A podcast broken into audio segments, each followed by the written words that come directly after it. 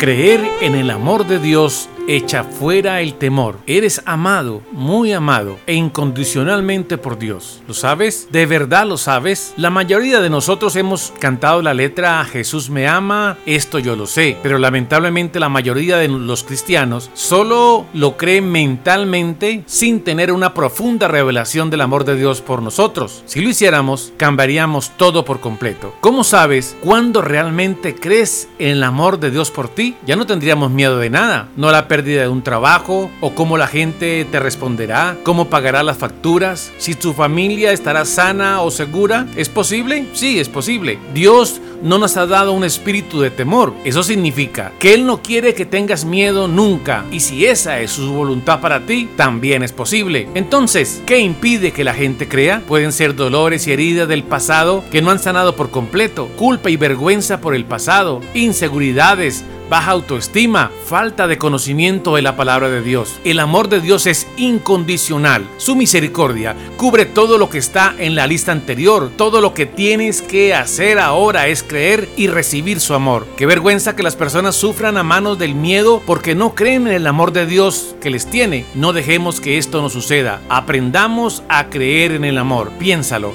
Dios está enamorado de ti, muy enamorado. Te ha dado todo lo que Él tiene. Él te ha dado toda la sanidad, toda la sabiduría, toda la riqueza, toda la fuerza que puedas necesitar. Cree en el amor que Dios tiene por ti, ya que has sido liberado a través de la sangre de Jesús. Cree en el amor, ya se publicó en el nombre de Jesús. Cree en el amor, ya ha sido publicado en su palabra. Medita una y otra vez en las escrituras acerca de su amor por ti. Repítelo a ti mismo una y otra vez todo el día. Creo que el amor que Jesús tiene por mí echa todo el temor. Bendiciones.